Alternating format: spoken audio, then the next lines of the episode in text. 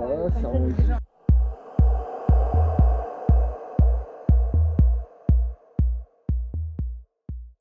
Hop, ça marche. Et mettez-vous côte à côte. hein. Ouais. Moi, c'est surtout le micro côte à côte. Ça. Non, mais c'est pour mon clap. Ah, Et là, euh, tu vois ce qui s'est le karting. Voilà. voilà. Bien. Et du coup, c'est parti, on est parti Ouais, ouais. Allez, c'est parti. euh, tranquille et. Ouais. Eh ben écoute, Allez, j'adore. ça c'est bien, ça fait une bonne intro. Mais ouais, c'est- ça, ça fait une bonne intro. La même. Voilà. Tu veux des sous pour la tournée? Non, c'est bon, tu as- Il y a des trucs que t'aimes pas à manger. Les légumes, mais à part ça, non. Mais c'est genre une quiche aux épinards, non quoi Si, quand même. si, Ah, ça bah. passe alors. Les épinards, c'est pas vraiment un légume. Bon alors, euh, c'est un format un peu spécial hein, pour les lectures érotiques de Charlie. Euh, je reçois aujourd'hui, c'est un portrait en fait, un portrait d'auteur. Je reçois Cricri d'amour, aka Christophe Siebert, qui est un ex-auteur érotique, je crois qu'on peut le dire. Ex-auteur porno, oui. Parce qu'en fait, t'écris plus de cul en fait. Non, Voilà. non, non, j'ai essayé, j'ai- perdu le mojo. Maintenant, j'édite le, le cul des autres. C'est vrai, t'édites Ouais. le cul des autres? Ouais. Et oui, parce que t'es quand même directeur de, la, de la collection Mediamille. Tu me parleras un peu de ton parcours déjà, Ouais, ouais, pour ceux qui ne connaissent pas. Alors, on va, on va le résumer quand même parce que ça, ça peut, ça peut être long. Sinon, mais en gros, mon, mon premier, mon premier roman a été publié en, en 2007 par la Musardine, justement. Il s'appelait, il s'appelait J'ai peur. Ouais. Il avait beaucoup tourné chez les, dans les maisons d'édition diverses et variées, notamment au Diable Vauvert, où je suis auteur maintenant. Et bref, donc il sort à la, à la Musardine. Il se trouve que Esparbeck, que je connaissais de réputation et dont je connaissais les livres, parce que je les avais lus quand j'étais, quand j'étais ado, a, a lu ce bouquin. Il s'est trouvé qu'il l'a beaucoup aimé, ce qui m'a déjà euh, vachement fait plaisir. Ouais. Et l'année suivante, quand je me suis mis en tête de gagner ma vie avec l'écriture, Ouais. j'ai proposé à, à Claude Barre de me, de me faire bosser. Claude Barre, donc c'était le, le fondateur et le directeur à l'époque de la Musardine, Ouais. de me faire bosser, soit en réécriture, soit en édition, enfin ce qu'il voulait. Et donc il m'a branché avec Esparbeck, qui m'a fait travailler pour sa, pour sa collection, euh, les nouveaux, le- non, les érotiques d'Esparbeck à l'époque, qui venaient de créer. Et donc c'est comme ça que j'ai écrit six bouquins de, six bouquins de cul pour, pour lui en, en deux ans. D'accord. Et, Ensuite- et avant ça, t'écrivais quoi toi en fait Euh, avant ça, j'écrivais un peu de tout, mais qui n'avait jamais été publié. J'écrivais de la, de la poésie, de la SF, des nouvelles de, de littérature blanche, vraiment, vraiment de tout. Et euh, je me suis retrouvé à la Musardine plus ou moins par hasard, en fait, parce que le, le manuscrit de J'ai peur était un des 150 000 que je faisais circuler dans toutes les maisons d'édition. Et c'est juste les premiers qui ont voulu de moi. Moi, je savais même pas que c'était un bouquin de cul. J'ai peur. D'accord, oui. Et d'ailleurs, quand le Diable Vauvert l'a refusé à l'époque, euh, Marion Mazoric avait dit que pour elle, c'était un bouquin de poésie, qu'elle voulait sortir en grand format illustré, qu'elle n'avait pas les moyens de le faire comme elle le voulait. D'accord. Donc c'est devenu un bouquin de cul parce que la Musardine l'a sorti en fait. Et je suis devenu auteur de cul parce que Esparbeck m'a dit d'accord viens petit, je vais apprendre le métier? Excellent. Et il m'a appris le métier à la dure en plus. C'était un excellent, euh, très sévère euh, directeur de collection. C'est quoi le taf d'un directeur de collection en fait? C'est dans un premier temps recevoir les manuscrits et les, euh, et les lire, Ouais. donc les choisir pour composer le programme et pour composer un, un catalogue et, euh, et tout ça. Ouais. Et dans un second temps, euh, une fois les manuscrits retenus, bah, travailler avec les auteurs. Alors il y a, il y a différentes écoles. Euh, du côté de Minuit par exemple, ou de, ou de POL, qui Ouais. était un des, plus, un des plus grands éditeurs de, de sa, de sa génération, lui il refusait de toucher un manuscrit. D'accord. Il prenait ou il prenait pas, mais il partait du principe que c'est pas lui qui signait, et que si ça se trouve, en gommant un défaut apparent ou supposé d'un texte, on ruinait totalement l'intérêt de ce texte ou la langue de l'auteur, donc il ne touchait à rien. D'accord. Et à l'autre bout du spectre, il y a plutôt l'école Esparbeck, et c'est celle à laquelle j'étais, Ouais. qui, euh, qui se bat pied à pied sur chaque phrase avec l'auteur. D'accord. Oui, il faut que tu justifies toutes les phrases que tu écris. Il faut que tu. C'est tu- pas tout à fait, surtout que moi en tant qu'éditeur, euh, je, je lis le manuscrit avec l'optique de, de- de ne laisser passer aucune phrase en fait. Ouais. Comme je relis quand je suis auteur en réalité. C'est-à-dire je fais le procès de chaque, de chaque phrase. Oui, est-ce que ça sert à rien? Est-ce que c'est gratuit? C'est quoi l'intérêt de. voilà. Pourquoi je dis peut- ça en fait? Ouais, pourquoi je dis ça? Est-ce qu'on peut raccourcir? Est-ce qu'on peut le dire un peu mieux? Est-ce qu'on peut virer ce verbe qui ne sert à rien? Etc. etc. Et Il y a un gros, gros travail pour toi-même en, en auteur de relecture en fait. ouais, ouais, ouais. Moi en tant qu'auteur, j'écris très vite, je fais un premier jet en, quelques semaines. Et après, je passe six mois à le traduire en français. Donc c'est vraiment du travail, un travail assez long. ouais. Et avec les auteurs, c'est assez différent parce que, enfin avec mes auteurs, je veux dire euh, chez Mégamil, Ouais. c'est assez différent parce que la, une des particularités de la littérature pornographique, c'est qu'on va davantage s'intéresser à l'imaginaire, au fantasme, à l'univers, disons, euh, mental des, euh, des auteurs, Ouais. qu'à réellement leur capacité technique ou, euh, ou leur langue. C'est-à-dire que dans une édition traditionnelle, on va être amené à publier un bouquin, chez Gallimard par exemple, on va être Ouais. amené à publier un bouquin qui, est- qui est assez plat sur le plan des, des choses dites, Ouais. mais qui va être très bien structuré et écrit avec un certain savoir-faire. Nous, c'est le contraire. Enfin, en tout cas, moi, c'est le contraire. Je, si je reçois un, pu- un- si je reçois un manuscrit qui est bien écrit mais qui raconte rien d'intéressant sur le plan érotique, Oui. je pourrais rien en faire. Alors que si je reçois un manuscrit complètement nul, mais avec un imaginaire super fort euh, et très excitant, on va pouvoir bosser avec l'auteur pour lui apprendre à écrire. Ou moi, je pourrais bosser tout seul pour écrire son machin, s'il n'a pas envie d'ailleurs. Mais, euh, Excellent. mais, mais nous, c'est l'imaginaire qui prime avant tout. Ouais. Merci. Merci beaucoup. Hop, ouais, allez-y. Je peux faire une parenthèse C'est, tu vois, quand on parlait avec elle de qui doit quitter la nanana, etc. C'est genre moi, à la base, est-ce que si je vais voter Attends, attends, c'est la mienne. Il se bat pour payer le demi. Bon. Bon, ça, on va cou- ça, on va couper au montage. hein. Ouais, pas forcément. Ah ouais. Donc vous noterez que dans ce petit troquet marseillais, c'est 12 euros les trois demi, ça coûte une Euh, fortune. quand Quoi. même. Et je ne crois pas beaucoup à tourner du patron euh, ici. Non, il n'y en a pas, il n'y a que des patronnes. Ouais, ouais. Ouais, donc tu disais, du moment où il y a un imaginaire fort, Ouais. tu vas pouvoir même apprendre à l'auteur à écrire carrément. oui, oui. Et ça, c'est justement aussi rendu possible, bon, déjà par le genre dans lequel on opère, mais encore que ça pourrait exister, ça, par exemple, en, en fantasy ou en, ou en SF, où pareil, c'est des gens où l'imaginaire est, euh, est prépondérant. Mais c'est rendu possible particulièrement dans la collection, Ouais. parce qu'on est sur une économie très réduite, c'est-à-dire que moi je suis très mal payé, ça on comprend le montage. non, Anne le sait que je suis mal payé. Non, mais voilà, on n'est même pas obligé de le couper. Les bouquins sont très peu vendus. En fait, on n'est pas riche quand on écrit du cul, quoi. Non, déjà on n'est pas, déjà, on n'est pas riche quand on écrit. C'est ça. Bon, quand on écrit du cul, c'est encore pire. Et Quand on t'écrit, c'est quoi Enfin, moi, et quand on écrit avec moi, c'est encore, encore pire parce qu'on bosse beaucoup. Ah l'enfoiré. Je crois que tu gagnes, c'est quoi, c'est 3% de... Non, non, non, quand même pas. Non, 5% non la, la- la- la- la moyenne euh, en ce moment, c'est entre, enfin je veux dire en littérature, Oui, sur l'ensemble du secteur, c'est entre, entre 7 et 10% avec une moyenne qui s'établit à 8 Et Donc, nous, là. Non, nous, on est pour- légèrement en C'est-à-dire que quand tu achètes un bouquin euh, 20 balles, Ouais. Il y a 8% qui, euh, du, du prix de vente hors, hors taxe, c'est-à-dire qu'il faut enlever les 5% de TVA, qui reviennent à, à l'auteur, ou 10%. donc faut Nous- en vendre quoi. Oui, nous c'est un peu moins, mais contrairement à à beaucoup de, beaucoup de maisons. Euh, pas- Ah, moi j'ai 2 euros. Moi j'ai 2. Toi, tu fournis les pièces de 2 euros. Tu as vu ça un peu Ah non, moi j'ai. C'est les pourboires ça. Allez, 12. Il vous a donné 20, 10. On est bon. allez. Bon. C'est bon, ouais, c'est ça. Impeccable.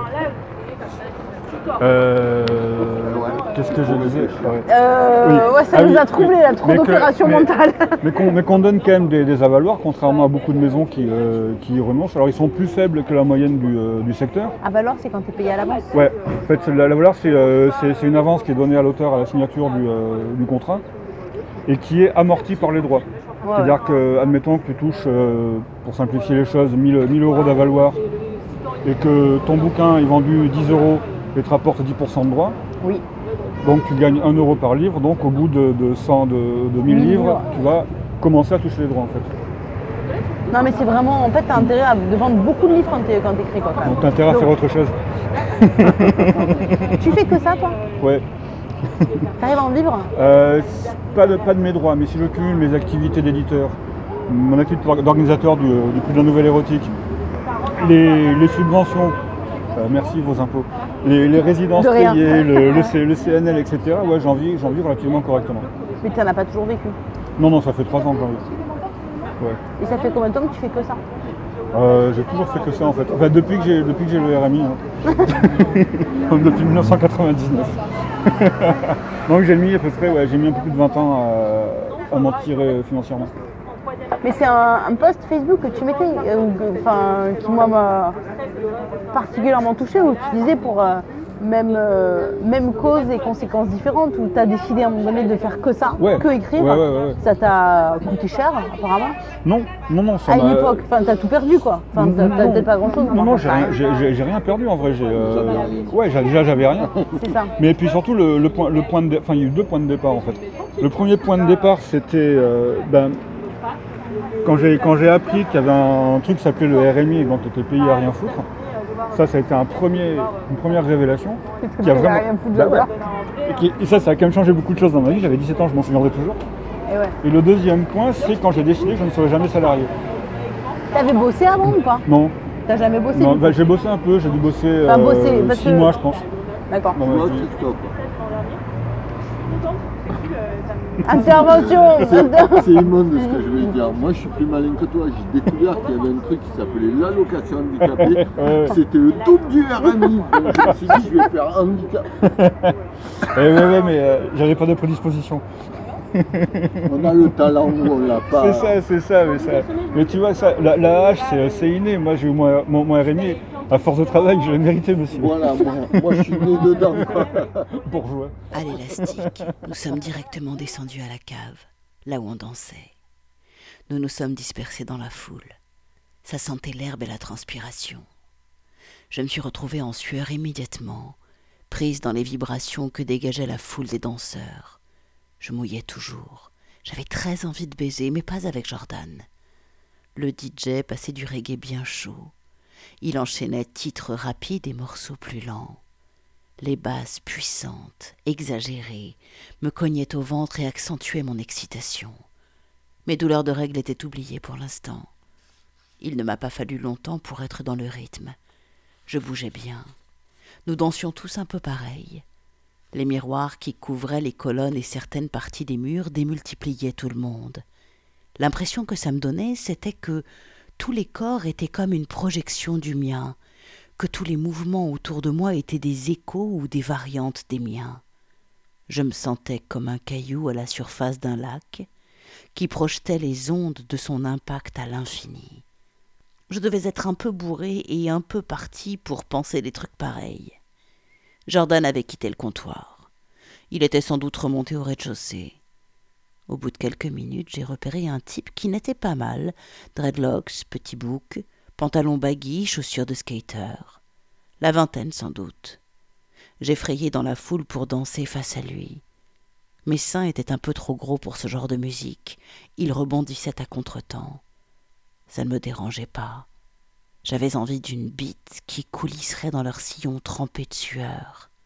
J'avais envie de la queue du mec à dreadlocks, et mon regard devait être sans équivoque si j'en juge par le sourire qu'il m'a renvoyé dès que nos yeux ont été en contact. Nous nous sommes livrés à un jeu de regards, incapables de parler dans ce vacarme, ou même de nous toucher avec cette foule compacte. En fait, tout le monde touchait tout le monde, ça ne comptait pas. Nos regards devaient tout exprimer, comme un exercice de télépathie sexuelle, et ça marchait bien. Je mouillais comme une folle. À la fin du morceau, et pendant l'enchaînement qui menait au suivant, un breakbeat un peu jungle, le mec s'est dirigé vers l'escalier. Je l'ai suivi. Nous sommes montés ensemble. En haut des marches, nous nous sommes embrassés. Sa langue était très chaude. J'ai collé mon bassin contre le sien pour le sentir bandé et je n'ai pas été déçu. Ses mains ont pris fermement mon cul. Nous avons prolongé notre baiser. Les gens qui remontaient ou qui voulaient descendre nous frôlaient. C'était encore plus excitant. J'avais l'impression que tous participaient d'une certaine manière. J'ai remonté ma cuisse pour presser ses couilles. Le tissu de ses vêtements était très fin. Je les sentais bien. Il s'appelait Bruno. Nous avons décidé de sortir nous promener. Jordan nous a vus sortir, mais a détourné la tête. Il a fait semblant de ne pas me voir, comme moi ce matin, mais pour des raisons qui n'avaient rien à voir. Il était trop lâche pour créer un affrontement. Il préférait que je lui raconte un bobard le lendemain. Ainsi, il pourrait passer pour un con aux yeux des autres et pour une lavette aux miens. Il préférait ça plutôt que l'inverse. La voiture de Bruno était une Beetle vert d'eau, très classe. En fait, c'était celle de sa mère. Nous écoutions du hip-hop East Coast très lourd et très moite. Il conduisait sans se presser dans les rues désertes. Un sourire mou lui barrait le visage. Il était déjà bien défoncé, mais m'a proposé de rouler un joint en me montrant la boîte à gants. Il m'a ensuite demandé où je voulais aller. Sa voix était douce. Je lui ai dit en riant de quitter la ville, comme dans les westerns ou les films de gangsters. J'ai pris une voix mélodramatique pour accentuer l'idiotie de ma demande, mais c'était ce que je voulais vraiment rouler dans la campagne et baiser dans sa voiture. C'est ce que je lui ai dit, sans rire cette fois. Le joint était terminé. De temps en temps, je caressais sa cuisse. Ma main remontait jusqu'à sa bite que je massais à travers le tissu léger de son baggy. Je la sentais bien. Le cannabis accentuait mon excitation et décuplait ma sensibilité. Je le branlais, il gémissait. Nous nous sommes arrêtés à un feu rouge. J'ai accéléré mon mouvement. Il a renversé la tête en arrière. Mon string était trempé. Je me suis planté un doigt au même rythme que mon autre main.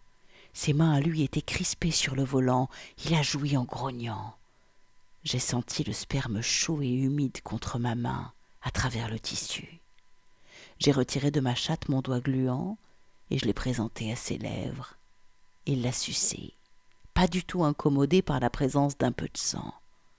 Je n'arrivais pas à détacher mes yeux de la tache de sperme qui s'était formée à l'avant de son pantalon. Nous sommes repartis. Je visualisais l'épaisseur de sa bite, sa longueur, la forme de son gland. J'étais impatiente de la sentir en moi. Après être sortis de la ville, on a roulé en silence sur une route départementale. Au bout de quelques kilomètres, nous nous sommes arrêtés près d'un champ de betteraves. La lune éclairait une ferme. Nous avons laissé la voiture pour marcher en direction de la bâtisse. La terre était meuble. On s'y enfonçait presque jusqu'aux chevilles. Nos pas arrachaient des odeurs d'humus. Le ciel totalement noir était piqué de quelques rares étoiles, blanches. Je n'avais aucune peine à les imaginer très loin et très mortes. J'étais un peu effrayée. La campagne, la nuit, me faisait forte impression. Je me sentais comme une petite fille, comme le petit chaperon rouge. Je me blottissais contre lui, ce qu'il semblait apprécier. J'étais également surexcitée.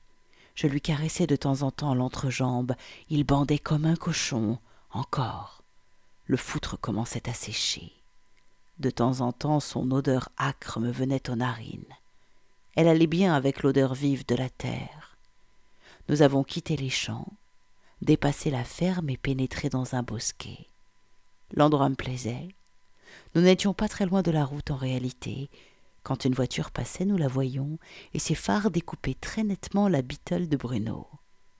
Les voitures venant de la ville ne nous éclairaient pas, mais celles qui s'y rendaient nous saisissaient à l'instant comme dans un projecteur ou un flash d'appareil photo, étirant nos ombres sur une dizaine de mètres, puis nous replongeant dans une obscurité encore plus profonde par contraste. Nous nous sommes embrassés contre un arbre. Je sentais l'écorce me griffer le dos. Il y avait vraiment très peu de circulation, mais quand une voiture passait, j'imaginais son conducteur nous apercevoir et s'exciter. À chaque fois que nous étions pris par les phares, mon cœur accélérait. J'ai baissé le baggy de Bruno pour prendre sa queue en bouche. Elle était couverte de sperme qui n'avait pas séché. Il bandait à demi. Je l'ai fait gonfler complètement. Quand il a été à point, je me suis relevée et il m'a pénétré. Nous sommes restés debout. Il a pris son temps. J'ai senti chaque centimètre de sa bite s'insinuer dans ma chatte trempée. J'ai poussé un long gémissement. Je l'ai serré fort. Je ne voulais pas que sa queue cesse d'entrer. Il me limait lentement. Je luttais avec mon bassin pour accélérer la cadence. Au bout d'un moment, il m'a laissé prendre le contrôle. Il s'est abandonné à ma chatte. Il restait en moi, et je lui massais la queue en contractant mon périnée. Il gémissait aussi fort que moi, presque avec une voix de fille. On n'entendait que nous dans le silence de la campagne. Ça m'excitait à mort. J'avais enlevé mon haut. Mes nichons frottaient contre son pull et mon dos raclait l'écorce. Le bois rugueux m'égratignait, m'écorchait, et j'ondulais de plus en plus fort. Je roulais du bassin, c'était un délice. Après un bon moment où la route était déserte, une nouvelle voiture est passée. Les phares nous ont saisis. Nous avons été paralysés pendant une bonne seconde. J'ai vraiment beaucoup aimé ça. Quand nous avons repris, j'étais encore plus excitée, encore plus sensible. À la fin, je ne touchais plus le sol. Mes deux jambes étaient nouées autour de ses hanches et mes deux bras tendus en arrière entouraient l'arbre. Bruno était redevenu actif. Il me baisait avec force, sa pine cognait au fond de ma chatte. Il criait à chaque coup et j'accompagnais ses pénétrations de mouvements de bassin. D'un coup, je me suis sentie prête à exploser. Tous mes muscles m'ont lâché. Je ne pouvais plus tenir cette position. Nous sommes tombés. J'ai senti le sang perler dans mon dos et sur mes bras au moment où mon ventre explosait de chaleur. J'ai joui. J'ai crié. Mon vagin se contractait sans que je puisse le maîtriser. Bruno s'est vidé en moi, je le sentais bien, je sentais chaque spasme, chaque giclée. J'étais en sueur. L'air glacé me contractait la peau. Il s'est retiré. Avant qu'on ne se rhabille, je l'ai sucé pour nettoyer sa queue de toute trace de mes règles. Mon dos me lançait, je ne m'étais pas raté. J'avais envie de rire. Ça sentait la terre pourrie, l'humus et le froid. J'en avais plein le dos, j'avais le cul mouillé, du sperme me coulait sur les cuisses. J'étais bien. Extrait de Chaudasse de Christophe Siebert. Ouais, mais donc à, ouais, à 17 ans, tu as découvert que tu pouvais gagner des. Enfin, avoir une. une, ro- une- enfin, une rente. Ouais, vivoter, Alors, quoi. Vivoter. remettons les choses au clair. hein. Moi, j'ai été au RSA un petit temps. Euh, on n'est quand même pas payé BZF. hein. Il faut quand même remettre les choses au clair. Non, mais on- c'est vrai. Non, mais on fournit pas un effort considérable. Ah oui et non, parce qu'en fait, tu bosses comme un taré quand t'écris. En gros. Ah bah ça, ça me regarde. Euh, Enfin, la CAF m'a jamais demandé des manuscrits. hein. Mais oui, mais c'est ça. Je veux dire, j'aurais pu jouer à la PlayStation toute la journée en fumant des pétards, hein, ça changeait rien Oui. à mon mode de revenu. Oui, non, oui. non, après j'ai bossé comme intéressé sur un manuscrit parce que ça m'intéressait, ça me regardait, ça, mais, euh, Ouais, mais j'ai jamais eu de compte à, à rendre à, à qui que ce soit. Enfin, il y a des systèmes d'insertion et des machins, mais euh, c'est pas. Ça m'a jamais paru cher payé comparé à se lever à 8h tous les matins pour aller parler à un type que t'as pas envie de voir. Oui, ça pour toi, c'était pas possible. en C'était fait. pas possible, j'avais déjà fait au collège au lycée, j'avais compris que ça m'intéressait pas trop. et le, le- le troisième déclic qui s'est produit quand j'avais euh, 30-35 ans, 35 ans en gros, Ouais, où je me suis rendu compte que j'avais ben, euh, 10 ans de chômage longue durée, ouais. aucun diplôme valable, enfin j'ai le bac, pas de permis, et que donc même si je voulais être employé, c'était fini en fait. Plus personne n'aurait voulu de moi, j'avais plus du tout la- j'étais trop désinséré de ce système-là Ouais, ouais. pour pouvoir y revenir. Prof, c'était même pas la peine d'y penser, même bosser à McDo, je suis pas sûr que j'aurais pu si j'avais voulu, tu vois. Ouais, ouais. Donc je me suis rendu compte que bah, c'était. En fait, tu étais tellement engagé dans la voie que tu avais choisie que voilà, tu pouvais pas faire que autrement. j'avais plus choix, ça devenait soit clochard, soit, euh, soit écrivain rémunéré. quoi. Ouais. Et donc j'ai- mis en œuvre le peu de réseau que j'avais, les meilleures connaissances que j'avais pour essayer. Mais ça a pris 3 ou 4 ans et j'y suis, parvenu. Et c'est là que du coup, tu as été euh, repéré par Esparbeck et édité. Non, non, non, euh, non, non, non, c'était bien avant. Le Starbucks c'était euh, en 2007-2008. Non, non, en fait ça c'était au tout début, mais ça rapportait rien ça par contre. Enfin, euh, ça, me- ça mettait du beurre dans, le- dans les épinards quoi, mais euh, j'en vivais pas, non, non. Non, non, j'en ai, j'en ai vraiment vécu à partir de euh, bah, 2019, donc ça c'est très récent. D'accord. Et grâce à quelqu'un que je ne vais pas nommer ici parce que euh, ça serait compliqué. Parce que voilà. Voilà, mais qui m'a permis de travailler comme nègre en fait. D'accord. Oui. C'est compliqué. Et euh, lui, il m'a vraiment sorti de la merde. Qu'il m'a filé, il m'a filé du boulot, il m'a, il m'a filé, il m'a, il m'a filé euh, bah, des- ronds du coup pour travailler. Ouais. Et en parallèle à ça, la Musardine, m'a- que j'avais, où j'avais plus écrit, de, plus rien fait depuis, des- depuis pratiquement 10 ans, m'a recontacté pour, euh, pour prendre la direction du site Mes Histoires Porno. Donc ça m'a fait d'un coup un double, un double revenu. Ouais. Donc je pouvais commencer à en vivre. Et là-dessus, j'ai signé au Diable Vauvert, Oui. ce qui m'a permis d'avoir des avaloirs euh, plutôt corrects. Et en parallèle, comme c'est une maison qui est quand même assez installée, assez prestigieuse, assez bien vue par l'institution, avoir droit bah, aux bourses, aux résidences, machin, et ça Oui. a totalement changé en fait. Ouais, ouais. C'est-à-dire que je suis passé du RSA en gros, pour être, pour être clair, à 2000 balles par mois, Et oui. en un an et demi. Ouais, ouais. Mais est-ce que ton. euh, ton travail d'écrivain a changé, lui, ou pas? Bah, Je bosse encore plus. Et ouais, c'est ça. Mais en fait, je bosse encore plus parce que je sais que je suis attendu, au moins par mon éditrice, de plus en plus par mes quelques lecteurs, et que donc ça crée aussi une espèce de, de motivation. Ouais. Je, je me sens euh, pas plus légitime parce que je me suis toujours senti, enfin, euh, en tout cas cette question-là m'a jamais, m'a jamais touché, mais je me sens euh, bah, peut-être plus, euh, plus en demeure de, de produire, de travailler vraiment. Parce que maintenant, en plus d'être une passion et, euh, et une espèce de, une espèce de, de- de manie, c'est euh, c'est aussi mon gagne-pain, donc ça, ça joue. Pour toi, c'est un métier écrivain? Ouais, c'est pas un travail, mais c'est un métier. C'est quoi la différence Genre, c'est qu'un un métier, c'est un, savoir-faire, Ouais. et un travail, c'est un truc pour lequel tu touches un salaire. Et, euh, et en ce moment, il y a des tas de gens, euh, la Ligue des écrivains, le, le- le LGDL, des tas de espèces de, de- de micro-syndicats d'auteurs qui se battent pour que ça devienne un travail, pour qu'on ait des, euh, des points retraite, des, des congés payés, qu'on ait le droit de remplir des documents euh, à l'URSSAF. Ça, ça, ça me rend fou. Moi, j'ai fait. de la sécurité. Ouais, ouais, ouais, ouais, bah oui, c'est ça, ils veulent un CDI, un CDI d'écrivain, quoi. Moi, ça me rend fou ce genre de truc. Oui, c'est Si- CDI d'artiste. Ouais, c'est ça. Ça, si t'es si t'es écrivain, c'est pour échapper à ces, à ces imbécilités. Si tu veux un CDI, fais prof de français, quoi. Et comment, euh, comment tu, euh, comment tu travailles, euh, comment dire, c'est un savoir-faire. Comment tu travailles pour euh, améliorer, affiner? Comment tu travailles en tant qu'écrivain? Enfin, tu vois ce que je veux dire? Parce que tu dis par exemple, euh, quand tu es directeur de collection euh, euh, pour Media 1000, tu vas par exemple apprendre à un auteur à écrire. Ouais. Comment tu apprends à écrire? Comment tu améliores ton écriture? Comment tu, euh, comment tu travailles l'écriture en fait? déjà, déjà j'ai. La tarte aux épinards. Ah, putain. Je l'ai vu, je me suis dit, ah, écrit. Ah, il a C'est pas- des légumes, c'est des légumes. Il y a une il a- fougasse aux Il a, champignons. pas, il a pas menti, le salopard. il n'y a pas un kebab en face? Si, il y a un kebab en face. C'est c'est ça, je te raconte. Ah ouais, non, j'étais à bien répondre aux questions. Bah, j'ai appris en, en- en plusieurs, en plusieurs étapes.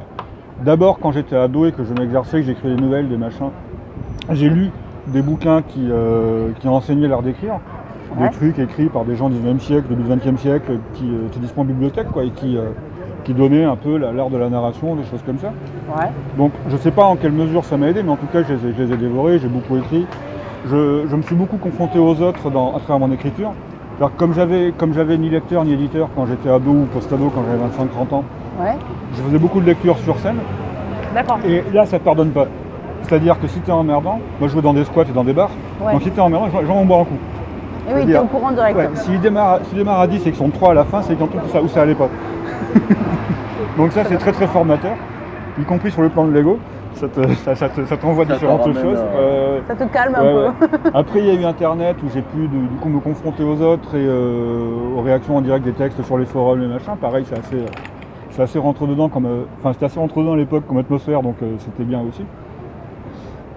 Mais j'ai quand même vraiment, surtout, j'ai quand même vraiment vraiment progressé en écrivant les, ces six bouquins de cul sous la direction de- d'Esparbeck, qui lui était un, un très bon technicien, un auteur, euh, un auteur, euh, de- un très grand auteur. Enfin, pour résumer, pour euh, tes auditeurs qui ne le connaîtraient pas, il a, il a écrit en son nom propre une, une quarantaine, une, une cinquantaine de, de romans. Ouais. Toute la série Darling, je crois que c'est 27 ou 28 volumes, plus des romans chez Media 1000 euh, pour lancer les collections à chaque fois, donc il servait un peu de, de canon Ouais. plus des romans plus ambitieux et plus gros, ensuite sortis à la Musardine, plus d'autres trucs, des, des préfaces, des machins. Et il a publié en tant que directeur de collection quelque chose comme 150 titres, Ouais. dont on peut soupçonner à raison qu'il en a totalement réécrit environ un quart, un tiers. Ah ouais, totalement réécrit. On pense. Ça, il faudrait que, il faudrait que Anne, euh, Anne- un autre corps, la directrice de la Musardine, ou Claude Barre, le fondateur de la maison, euh, qui sont plus au courant que moi de ces questions-là, euh, le, le confirment, mais ça, c'est vraiment pas impossible. En tout cas, si je me réfère à ce que moi je fais et à ce que je reçois, et à la qualité générale des bouquins qui étaient publiés sous la direction d'Esparbeck, euh, soit il avait beaucoup de chance, soit il écrivait beaucoup. Donc lui, il m'a beaucoup appris, forcément. Donc, tu travailles de la même manière avec tes auteurs? On va, on va y venir. Ça fait l'objet d'une autre question, ça.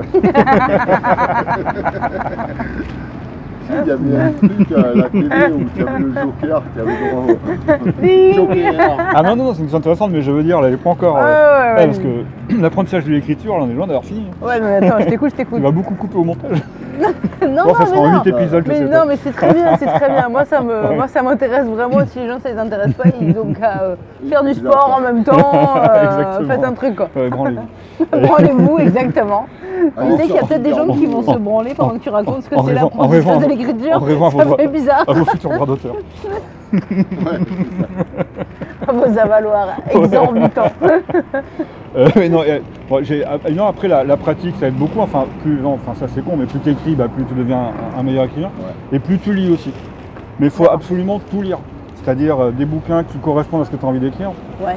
des bouquins qui n'ont rien à voir, Ouais. des chefs-d'œuvre, des bouquins absolument mauvais. Mais tu lis avec une certaine analyse critique, tu lis pas juste en.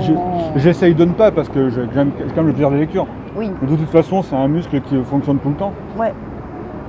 Et euh, tu, tu apprends, tu apprends comme ça, tu emmagasines euh, en permanence comme ça. Et je progresse aussi beaucoup, du coup, ces derniers temps, parce que je suis au diable donc je suis un peu au contact avec de très bons éditeurs. C'est-à-dire quand je travaille un manuscrit avec mon éditeur, ça, non, il y a des allers-retours qui me, qui mettent le doigt sur des, sur des défauts que j'avais pas identifiés ou sur des manques que j'avais pas remarqués. Ouais. Et en étant éditeur, j'apprends aussi beaucoup puisque je vois les défauts des autres. Et oui, Et souvent, c'est les mêmes que moi. Du coup, euh, Et je- ouais, ouais. enfin, la, la paille, la poutre, etc.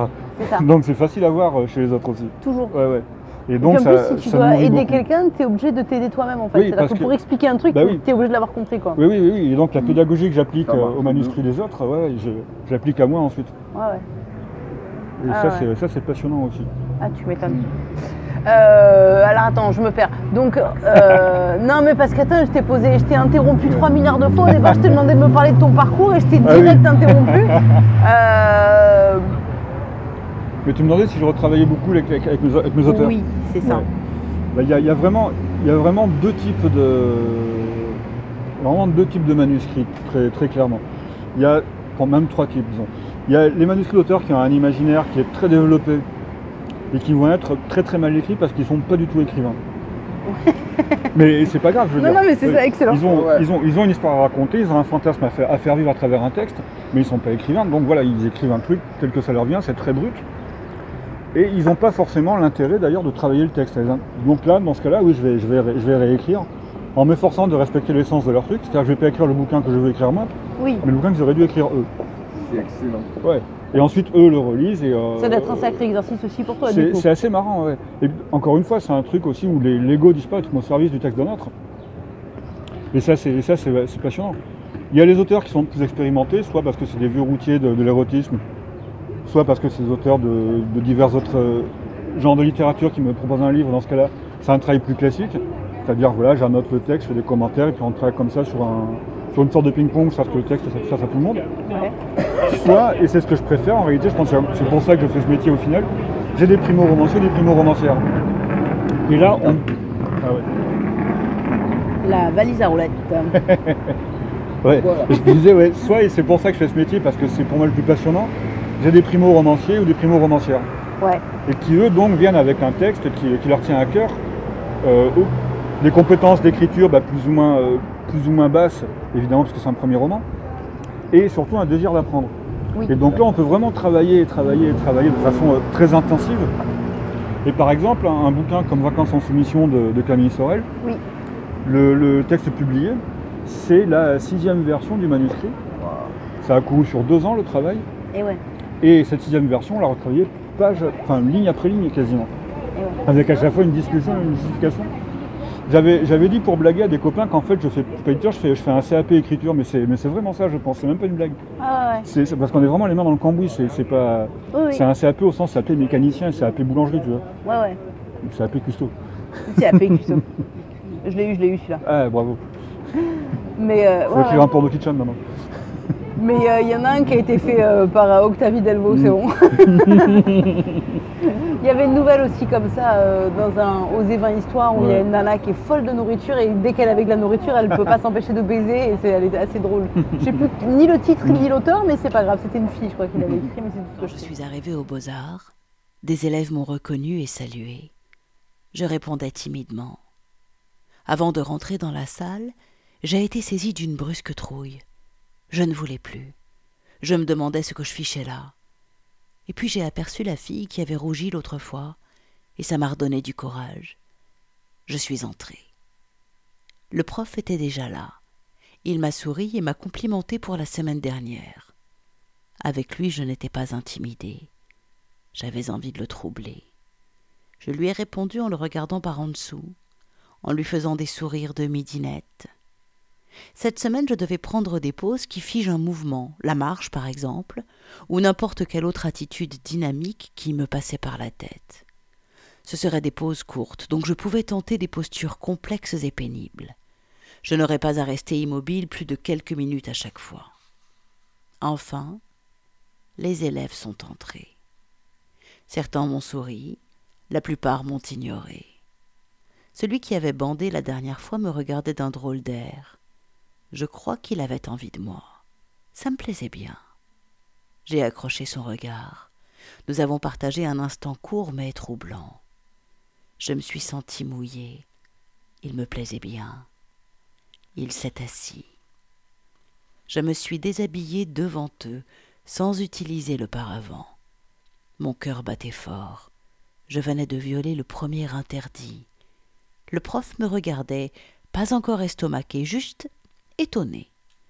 Il devait penser que j'étais distraite. Me déshabiller devant eux, sous leur regard, m'a procuré un frisson terriblement voluptueux. Pour ma première pause, j'ai été plutôt soft. Il fallait que les choses montent doucement. J'aimais sentir les regards glisser sur moi et presque me caresser. Leurs regards aiguisés, concentrés. Quand je changeais de pose, j'observais à la dérobée leurs croquis.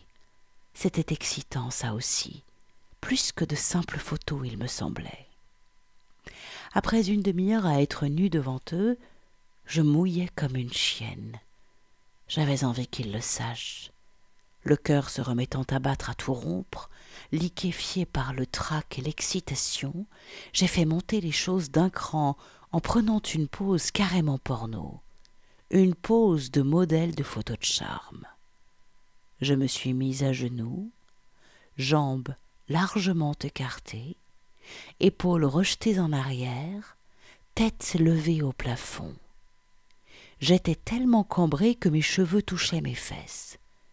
J'étais face à la classe, offerte. Mon clito palpitait. J'ai entendu le prof tout sauter. Il y a eu un flottement. Les crayons ont cessé de gratter le papier, puis au bout de quelques secondes le travail a repris.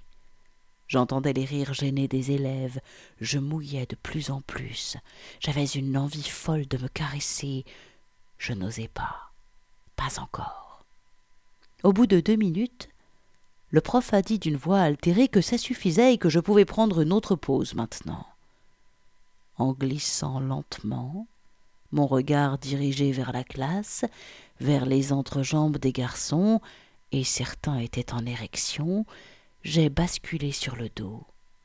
J'ai ramené mes genoux vers le ventre, j'ai noué mes bras sous mes cuisses, à l'articulation.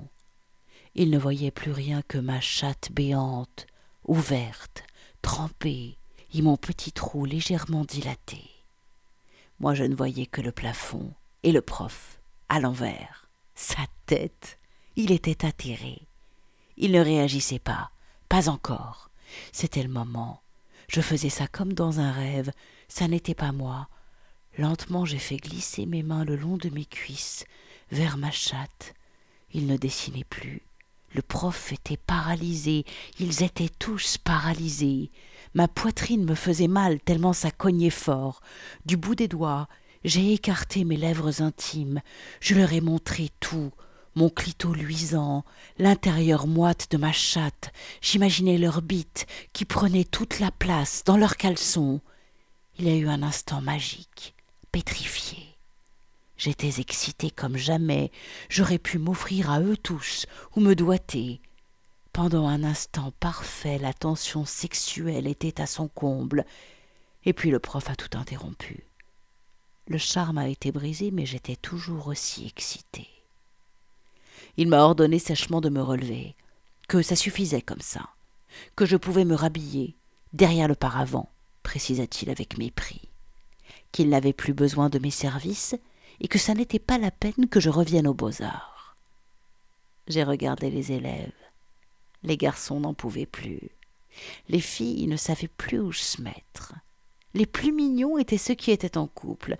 Ils faisaient semblant d'être outrés, mais leur bite ne mentait pas. Je voyais tout. J'étais bien. J'étais heureuse.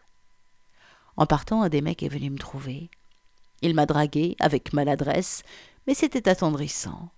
Il bandait encore. Il m'a complimenté.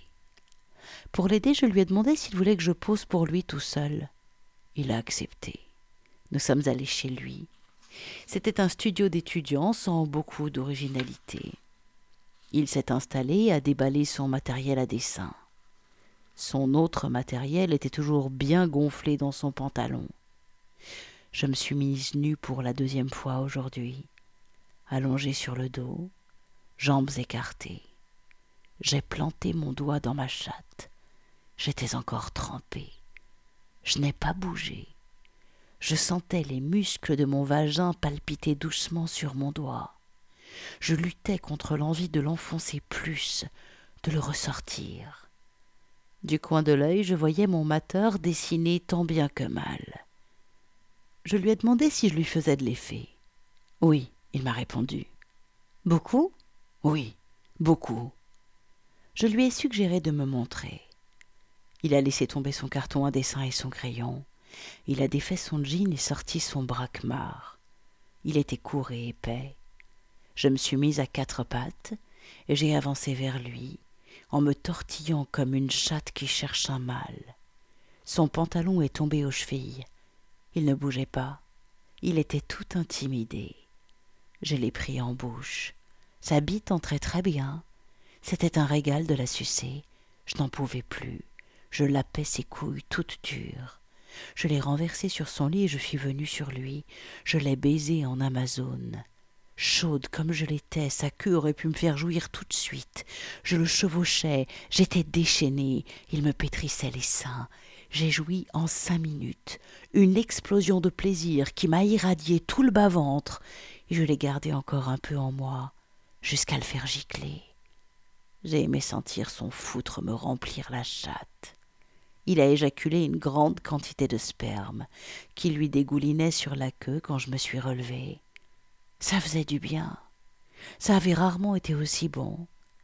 Ce n'était pas spécialement grâce à lui, d'ailleurs c'est moi qui avais tout fait. Non, c'était la situation. M'offrir en spectacle m'avait excité bien plus que je ne l'aurais supposé. J'avais été sur des charbons ardents. J'étais déjà une vraie chaudasse, mais ça m'avait transformée en parfaite nympho. Nous nous sommes roulés quelques pelles à la faire partir. Moi, il ne m'intéressait pas trop, ce garçon, mais visiblement lui voulait remettre le couvert. Je l'ai branlé et sucé gentiment. Je lui ai permis de se lâcher sur mes seins. Il a visiblement apprécié. Je suis parti en lui laissant un faux numéro de téléphone. Je n'avais évidemment pas l'intention de le revoir. Je suis retourné chez moi. En chemin, je regardais les passants d'une manière différente. J'essayais d'imaginer leur regard, leur réaction, s'ils m'avaient surprise en train de me branler ou s'ils avaient vu ma chatte. Est-ce qu'ils auraient bandé? Est-ce qu'ils auraient été choqués? Le temps d'arriver à la maison, j'avais les jambes molles et je recommençais à mouiller. Je me suis masturbée longtemps pour apaiser ce feu qui me ravageait la chatte. Je me suis endormie. J'ai fait des rêves érotiques très précis. On me vendait aux enchères. J'étais une esclave. On me vendait sur un étal en pleine rue. J'étais nue, on me godait par tous les trous pour bien montrer quelle salope j'étais.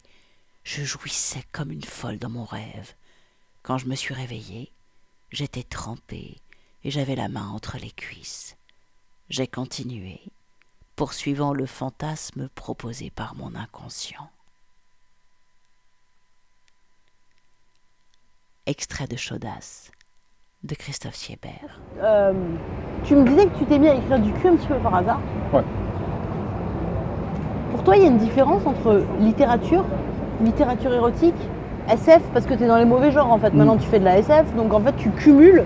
Euh, Il va faire du polar. Ouais, non, mais c'est Oh, ça. c'est déjà du polar, mes trucs de SF. Ah, voilà. Ils sont déjà un pied dans le chèque. Ouais. Pour toi, il y a une différence ou euh, c'est c'est quoi pour toi la littérature et la littérature érotique? C'est quoi sa spécificité? Je différencie pas la littérature érotique des autres littératures de genre, Ouais. mais par contre, je différencie nettement la littérature, les littératures de genre de la littérature générale. Et c'est des différences qui sont avant tout, euh, avant tout sociales en fait. C'est-à-dire que les littératures de genre sont des littératures qui, ont, qui dérivent de la littérature populaire du début du XXe siècle et qui ont été écrites pour le marché.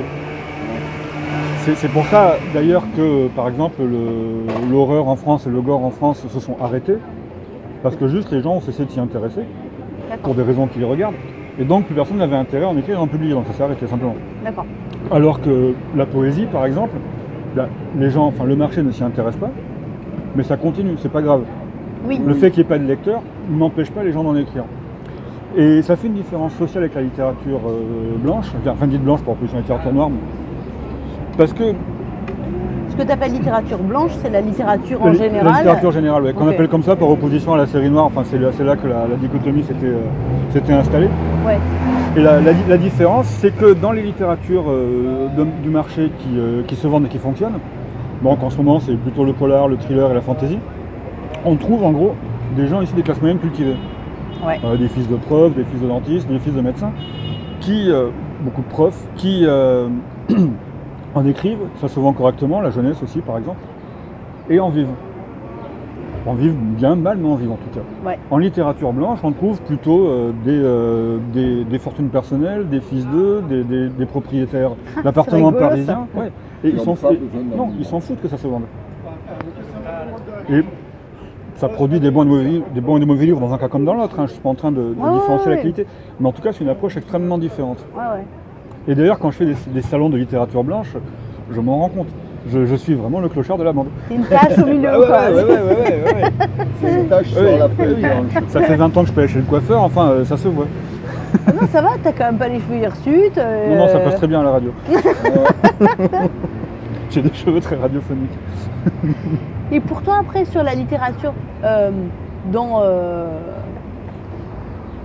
Deux choses. Pour toi, Mm. qu'est-ce que le, euh, le d'écrire du cul, qu'est-ce que ça va raconter de spécifique En quoi c'est il y a quelque Mm. chose de ça amène quoi d'écrire du cul, d'écrire du porno, ou de l'érotisme de c'est quoi que ça va venir nourrir euh, chez le lecteur ou même pour euh, allez soyons dingues, disons que quand on écrit un truc, ça peut amener un petit gravillon à, à-. Ouais.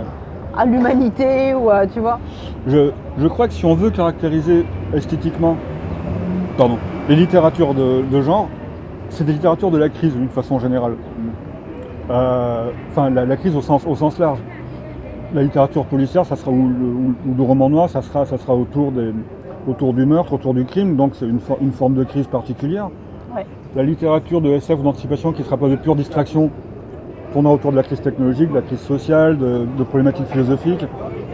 Et la, la crise qui est, qui est à l'œuvre dans, euh, dans la littérature porno, c'est euh, bah, c'est l'état du couple. C'est le moment, le moment où deux personnes se, se rencontrent et se, et se désirent.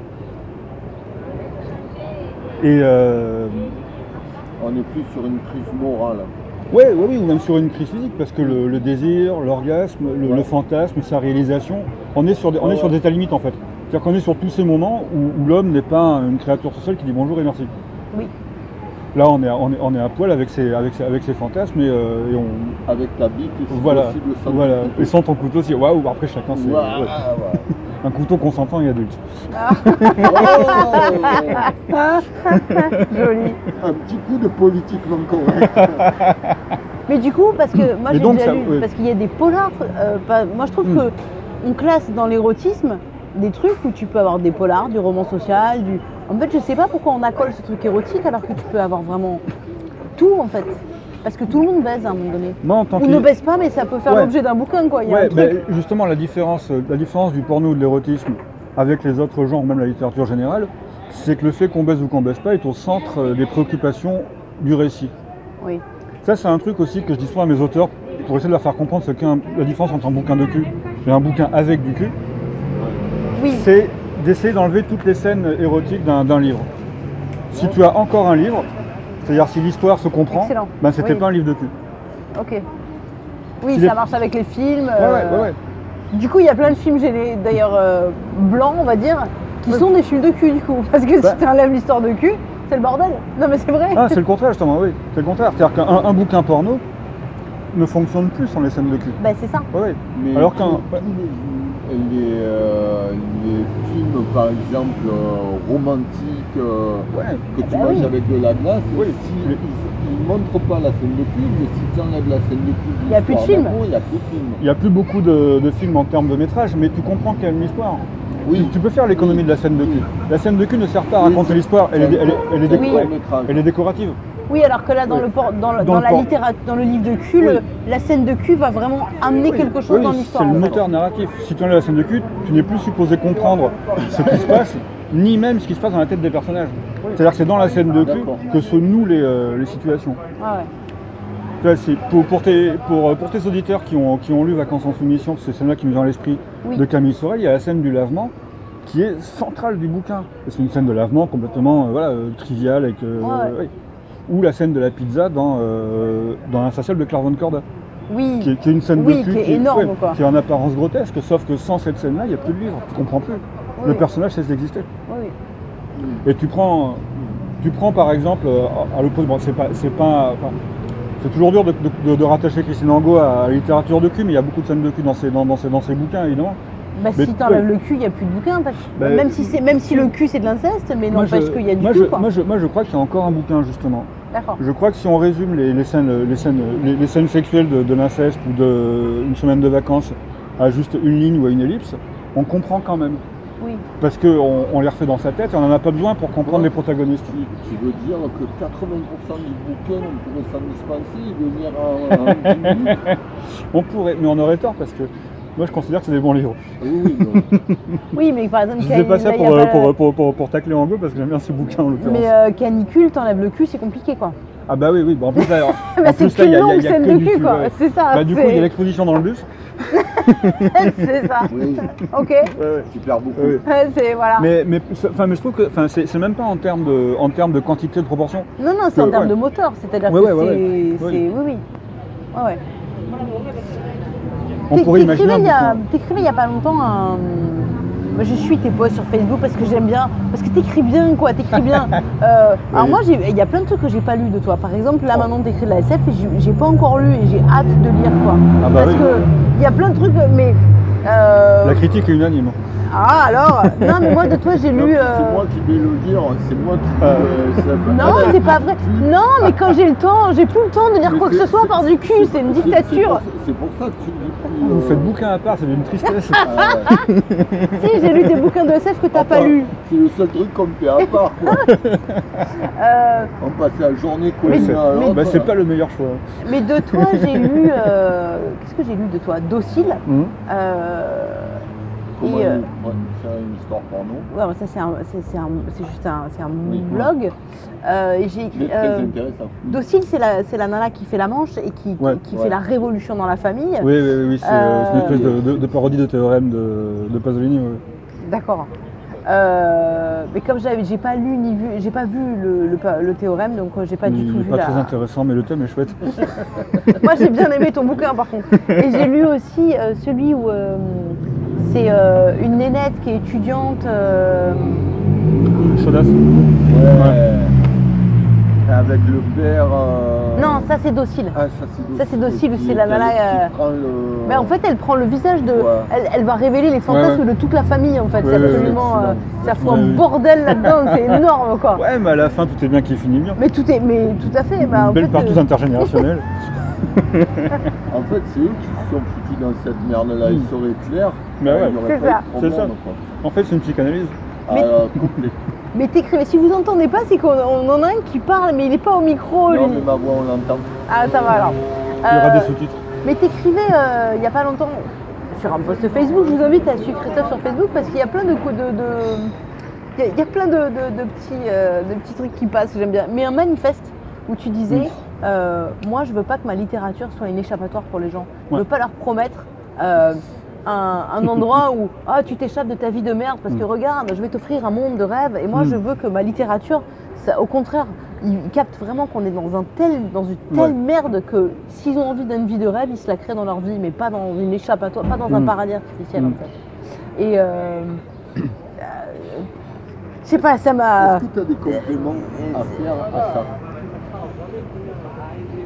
Bah, déjà, j'ai quand même bien conscience que c'est un fantasme plus qu'un plus qu'un projet. hein. Ça, ça n'arrivera pas. Enfin, après, ces gens de brûlent quoi des banques à quoi après. pas que les gens euh, changent leur vie? Ouais, à y brûler, à y brûler des banques euh, après avoir lu mes, mes bouquins. Je... Enfin, j'en serais ravi, mais euh, je suis pas sûr. Ouais, je suis pas sûr que ça arrive. Et après, je comprends aussi très bien moi, qu'on ait besoin d'une littérature de distraction. Parce que le, le- le paradoxe de, de ce genre de prise de position, c'est que en fait, ça s'adresse à des gens qui ont des vies déjà plutôt, euh, plutôt bien, euh, bien confortables.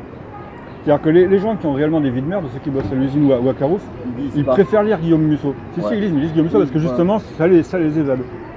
Donc c'est assez, assez paradoxal de proposer une littérature anti- anti-évasion à des gens qui n'en ont pas besoin.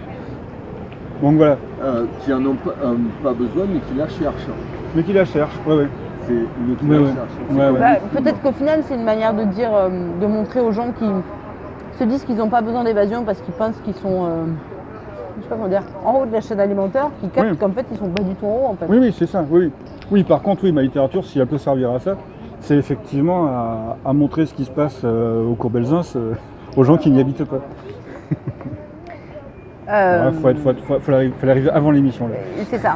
Il fallait arriver avant. Et, vraiment, Euh, c'est un rêve utopique de croire que euh, les gens, parce que tu leur racontes ce qui se passe, euh, en fait, ça les touche pas. Ouais, Ça va les toucher peut-être l'espace du moment. ça, ça va, ça va les toucher un peu. Par contre, c'est vrai qu'il y a. Enfin, ouais, pour en venir un peu à l'hi- à l'histoire de littérature d'évasion et, et machin, euh, j'avais aussi écrit ce, ce post parce qu'il y a une idée marxiste qui me, qui me travaille, marxiste et post-marxiste, qui s'est beaucoup attaqué au, au roman noir parce que le roman noir, c'est une espèce de, de mise en scène fictive de la Révolution à une époque où la Révolution a- a déjà échoué. Pour faire un très rapide cours d'histoire du roman noir, le, le néopolaire tel que, tel que conduit par Manchette, par, euh, par Jonquet, par, euh, par tous ces gens, à partir de la fin des années, début des années 70 jusqu'à la fin des années 90 pour, euh, pour aller vite, c'était le roman de la Révolution, mais écrit après 68, donc après l'échec de 68. Et il a été attaqué par, le, par, le, par les marxistes avec un argument que je trouve assez pertinent, c'est que effectivement, comme c'est un roman de compensation, Oui. les gens lisant des romans très satisfaisants de révolution sociale ne la font Ne la plus, font ne la font plus eux-mêmes. Et c'est c'est pour ça que j'ai- j'ai- j'aurais, enfin, je caresse le doux rêve de faire des romans qui ne soient pas de compensation, mais qui excitent quand même à la révolution sociale, d'une Oui. certaine façon. Mais bon, euh, c'est un doux rêve donc. Je. Toi, ta, euh, toi ta, ra- ta radicalité dans ta vie, à toi, tu la places où? Je suis pas du tout radical, moi.